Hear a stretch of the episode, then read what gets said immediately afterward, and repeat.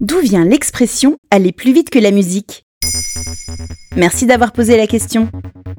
Dans cet épisode de Maintenant vous savez culture, penchons-nous sur l'une des expressions les plus courantes de la langue française, aller plus vite que la musique.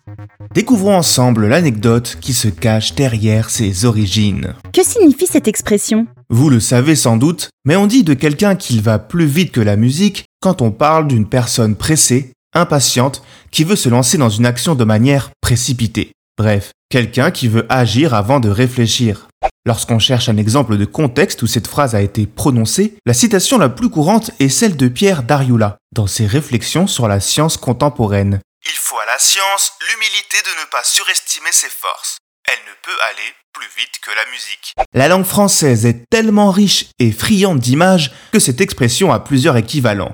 Finalement, aller plus vite que la musique, c'est la version musicale de l'expression vouloir aller vite en besogne ou encore de mettre la charrue avant les bœufs. Mais d'où sort cette expression? Il s'agit en réalité d'une évolution d'une autre maxime, quasi similaire, mais un brin plus spécifique du milieu du 19e siècle, fréquemment utilisée dans les coulisses des orchestres. Hmm, oui, c'est plutôt logique.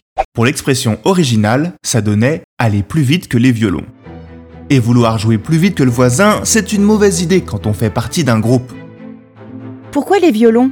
Ces instruments sont réputés pour être les plus rapides à jouer parmi tous ceux composant un orchestre symphonique. C'est donc à eux de s'adapter aux autres corps d'instruments pour garder une harmonie parfaite. D'ailleurs, on retrouve nos amis violons dans une autre expression française bien connue, accorder ses violons.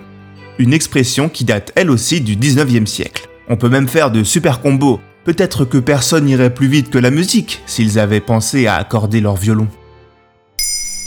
Maintenant vous savez, un épisode écrit et réalisé par Jonathan Oppard. Ce podcast est disponible sur toutes les plateformes audio. Et si cet épisode vous a plu, n'hésitez pas à laisser des commentaires ou des étoiles sur vos applis de podcast préférés.